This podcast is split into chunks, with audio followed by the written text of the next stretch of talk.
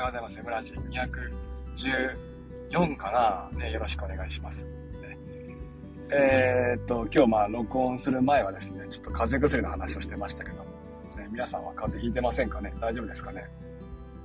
割とこの11月のこの季節ですか？ね。えー、まあ、季節の変わり目って割とね、こう体、体調ね、崩しやすいので、でしかもね、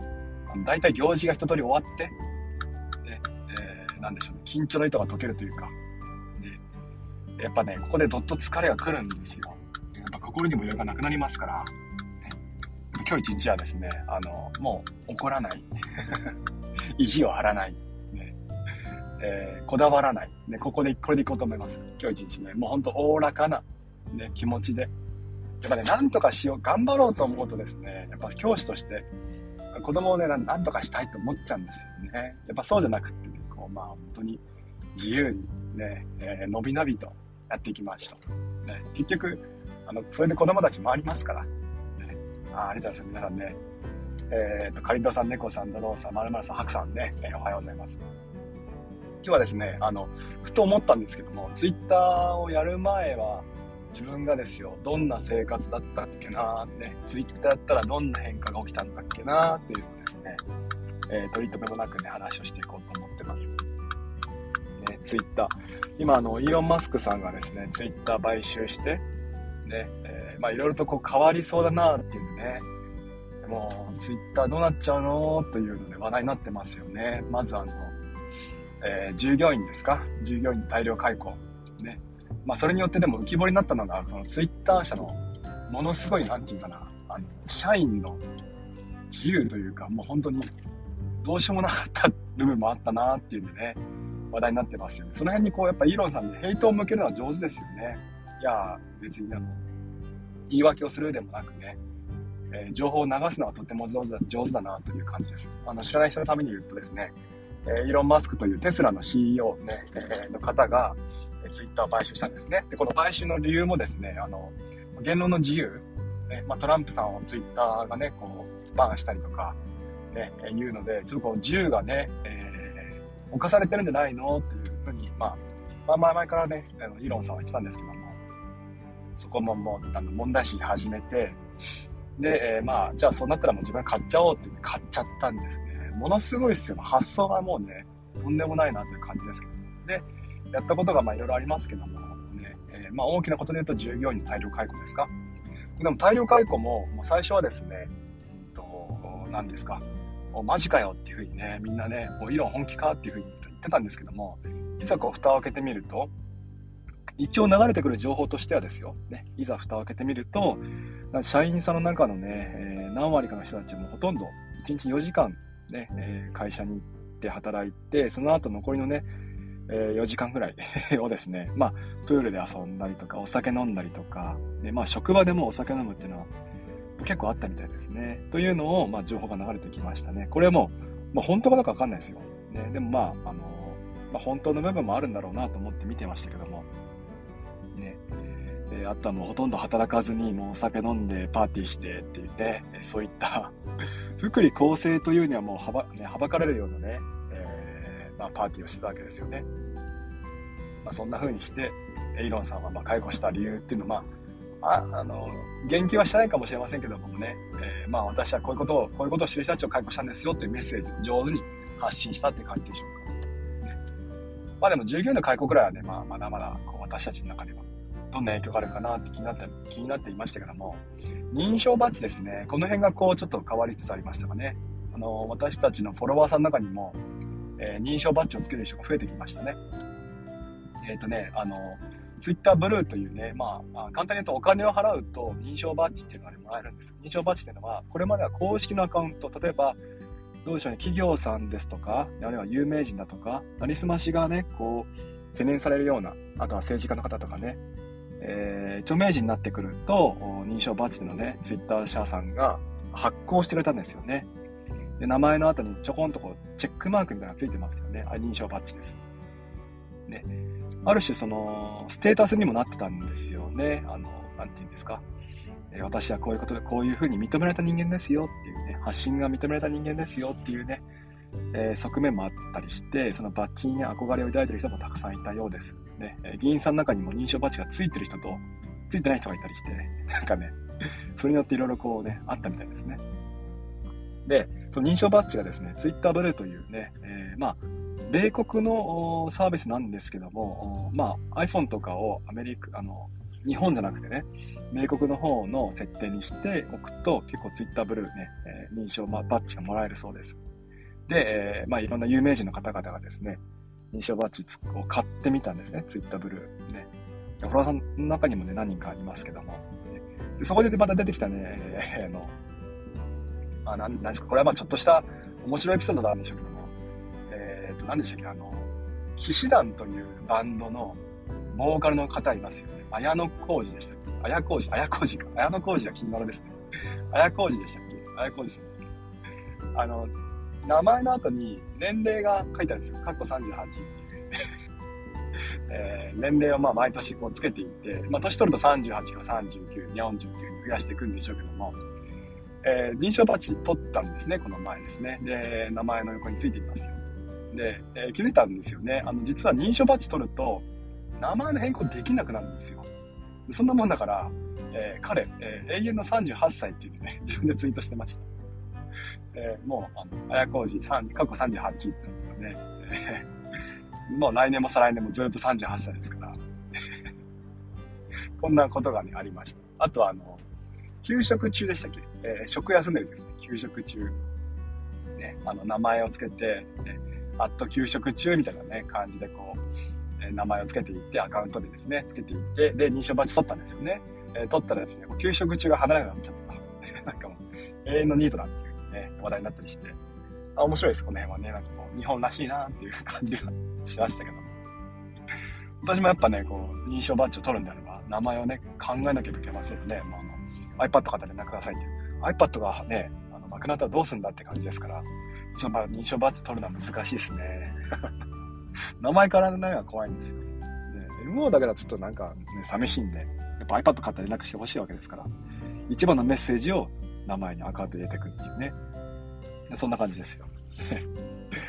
で、えー、まあそんな感じでね、まあ、あの、いろいろあるんですけど、そういった、えー、動きがですね、まあ、ちょっとこう、疎ましく感じたりして、もう Twitter やめようかなっていう声もちらほらと聞こえてますよね。あちなみに最初に言った私はやめる気全然ないですからね。多分有料になってもね、やると思います。うん楽しいんだもんなって。しばらくね。インスタは眩しい。Facebook はちょっと実名はね、ちょっとあの、はばかられる。この内容はね、あの、発信するのは。あとはね、マストドンというサービスがあるんです。Twitter のような、まあ、ほとんど同じようなサービスで、マストドンって言ってね、えー、このサービスに、まあ、あの行く人たちもいますし、私もね、マスドンはもだいぶ前の、さっき初期の頃にアカウント取ってるんですけども、マスドンの特徴としてはですね、えサーバーを自分たちで選ぶんですね。このサーバーに入りたいっていうふうに選んで、そこに入っていくんです。ね、ですから、例えばね、あの、例えてね、今で言うと Twitter コミュニティですね。コミュニティの中にどんどん入っていくようなイメージ。ね、ただ結構閉じられてる空間ですよね。えコミュニティ間の連携はないですし、ねえ自分でこうどんなコミュニティがあるのかも探さないと検索しないと出てきませんから、ね、そういった検索機能もね、マストドンありませんから、えー、そんな感じで、あの、ツイッターのコミュニティよりもだいぶ閉じられた空間ですかね、になってます。ね。えー、ツイッターにこうバンされたような方々がですね、えー、マストンとかそういういろんなね、えー、マストドンコミュニティに入って、なんかこう、絵を描く人だけのコミュニティがあったりとか、あるいは、あの、なんでしょうね、今で言うと、ポッドキャストか、ポッドキャストで、私がよく聞いてるあの、バックスペース .fm っていうね、ポッドキャストがあるんですけど、そのコミュニティがね、ああったりとか、ね、いろんなこうテーマを設けたコミュニティがあったりして、ね、そこにこういくつかね、あの複数入ることもできますから、入ってるっていう感じですかね。まあ、ツイッターの良さもありながら閉じられた空間なんで安心してつぶやける、ね、良さはあるんですけども、いろんなこうね、弊害があったりして、まずサーバーはね、個人契約なんで、人が増えてくるとね、かなり重たくなってしまいます。例えばですよ、例えば、私があマストドンでこうコミュニティ作ったとしますよね。サーバーを立てるんですね。でもサーバー、あの、個人で払う、ね、あの部分、お金だと、どうしても弱くなってしまいますから、まあ、100人ぐらいだったら全然問題ないかもしれませんけども、ね、100人の方がこう画像をペタペタ貼ったりすると結構重くなっちゃったりして、そうするとサーバー、サーバーのね、えー、増強しなかしなくなく、えっ、ー、と、え？しなきゃいけなくなってしまったりして、結構大変なんですよね。だからまあ、どうかなという感じはしています。誰かが経営してるものに入ってくるかな。ね、えっ、と、で、まあ、そんな感じでね、ツイッター離れる人が増えている一方で、じゃあ、ツイッターやる前はどんな感じだったかななんていうふうに思ってみたわけですよ。そういった方のつぶやきを見ながらですね。で、私の場合は、あのー、ツイッター始めたの2010何年って書いてありますアカウントに。8か7ですか ?8 な気がする。2018だった気がする。ね。で、あのー、7月にアカウント取ってますよね。これあの、きっかけがありまして、まあ、ずっとですね、あの、これまでは、ブログを読んだりするのが趣味だったんですよ。で、えー、そのブログを読む中で、例えばあの、今で言うとね、魚住先生、ね、大好きな魚住先生が、えー、ブログを書いていて、そのブログを発見して読んでたんです。あ、先生でもブログ書く人いるんだななんて思ったりして読み始めたりとか、あとは魚住先生がそのポッドキャスト始めたって、ポッドキャスト聞いてみたりとかして、ブログを読んだり、ポッドキャスト聞いたりっていうのはね、昔から好きだったんですよ。これはもう結構前、10年ぐらい前からですかね。あの、絶対皆さん知らないと思いますけども、あの、あ、いいや、この話。気になりますよね。あ全然受けないと思うんですけど、あのね、昔は、ね、ファイナルファンタジー14、14っていうね、オンラインゲームがありまして、それをね、毎日楽しそうにね、書いてるブログの人がいたりして、あの、なんだっけな、ま、ま、マイディさんとか亡くなっちゃったんですけども、その方ね、えー、その方のブログを毎日読むことがきっかけだったかな。だいぶそれももう、やっぱ10年ぐらい前ですか。ぐらいから毎日ブログ読み始めるようになって、あ、ブログって面白いなと思って、いろんな方のブログを漁るようになって、で、RSS フィールド、フィード、フィードでフィード。自分でこうブログを登録して、えー、登録したブログを読むっていう習慣になってって感じですかね。結構その辺をやってました。ね、もうこれは10年ぐらいの趣味かな。で、えー、それで読んでいく中で、まあ、リュースタイル先生って今もあのフォロー、ね、お互いフォローしてますけども、えー、そういった方がいて、もう定年間近、当時も50代でブログを書いていて、ブログ書くといいよっていうのを結構発信されていたんですよ、その方がね。で、ああ、ブログって確かに読むの好きだけども、書くの書いたことないなと思ったりして、興味を持ち始めたんですよね。で、あの、有名な言葉でアメリカ、の、アメリカの方、あの、本を読むのが好きですって言うと、じゃあ君本書くんかいっていう風にね、返すっていう言葉があって、要は好きならやった方がいいよってことなんですよね。で、その言葉結構ちっちゃい時からね、印象に残っていて、まあ、ブログ好きだけども書いたことないな。やっぱ好きなら書いた方が楽しいんじゃないかななんて思ったりして、えー、ちょっとまあ、頑張ってですね、ちょうど MacBook を買ったタイミングだったかな、MacBook Pro 2017モデルですね。買ったばっかだったんで、じゃあブログを、ま書いてみようかなと思ってね、サーバーを設立して、ハテナブログを使って書き始めました。これが2018年の6月の末ですね。あ、中旬かな。で、最初はもう本当にドメインって何ですかってところから始めたんですよ。で、なんかこう、ブログってね、あの、そういったとこにハテナブログとかアメーバとかで登録してそこに書いていくイメージがあるんですけども、なんかそれだと、まあ、あの、もしハテナブログが閉鎖したらね、消えてしまうの、あの、ブログの記事も全部消えてしまうから、まあ、あの、自分で設立、ね、サーバーを作って、そのサーバーにこう、ブログをね、えー、公開していくっていう方がいいですよっていうふうにリューストライ先生書いていたんで、ハテナブログの有料アカウントから始めていきました。で、サーバー立てて、ハテナブログ経由ではありますけども、でも自己サーバーですから、データは消えないのでね、安心してかけてな、かけ、かけたなって感じですかね。でも最初はもう半月ぐらいかけてかな、サーバー立ててドメイン取って、えー、MO ログっていうドメインだったんですよね。で、月々結構かかるんですよ。有料アカウント、ハテナの有料アカウントで600円かかって、で、ドメイン取るのに月々100円かかって、えー、シオトと JP 高いんでね。で、まあ、毎月700円ぐらいをかあの払ってたんですよね。まあでもそれもまあ趣味の一環だと思って払い続けたんですけども。ね、で、まあアカウントセット、アカウントじゃない、あの、ブログを作って、えー、さあ、まあ、作ってみたんですけども、まあ、ビューは増えないわけですよ、当然ね。なんもないようなビューですから。で、あの、じゃあアカウントを作る、あとツイッターアカウントを作って、ブログを公開すると、そこからね、こう見てくれる方が増えてくるんで、あの、いいですよ、相性いいですよっていうふうにルーストレ先生が書いていたんで、ツイッター始めたんですね。これが2018年の6月、7月ですね。7月にツイッターを始めました。こんな経緯があります。で、もうテーマとしてももう決まっていて、え最初はですね、ブログは、えっ、ー、と、まあ、大好きなアップル製品と、あとはまあ、教育者ですからね、えー、教育と、あと、まあ、子供が生まれたタイミングだったんで、子育てっていうのをね、まあ、3つの3本柱で、えー、ブログ書いていました。結構いろんなこと書いてましたね。で、最初いろいろこう分からずに、あの、Google のアフィリエイト、アソシ、えー、なんだっけあれ、アドセンスだ。ね、広告貼ったりとかもしてみたんですけど、これ後で調べてみると、あんまこれ違法だっていうんでね、えー、言う人もいたりして、あの、そこ剥がしました。あの、見づらくなっちゃうしね、あの広告なんかは。ブログをやると結構やっぱ皆さんね、広告収入なんかをね、最初こう、魅力を感じるんですよ。で、その気持ちはわかります。なぜならみんなそうやって発信してるから。広告収入がいいんだ、広告収入がいいんだっていう風に、ね、発信をしてるから、あ、購入するもんなんだろうなと思ってね、えー、よくわからずやっちゃうんですけども、あんまり好きじゃないです。今はね、なんかその、ちょっと違うなっていう風に私は思ったんで、まあ、ね、まあ、広告は全部剥がして、それでもまあ、細々とブログやったんですよね。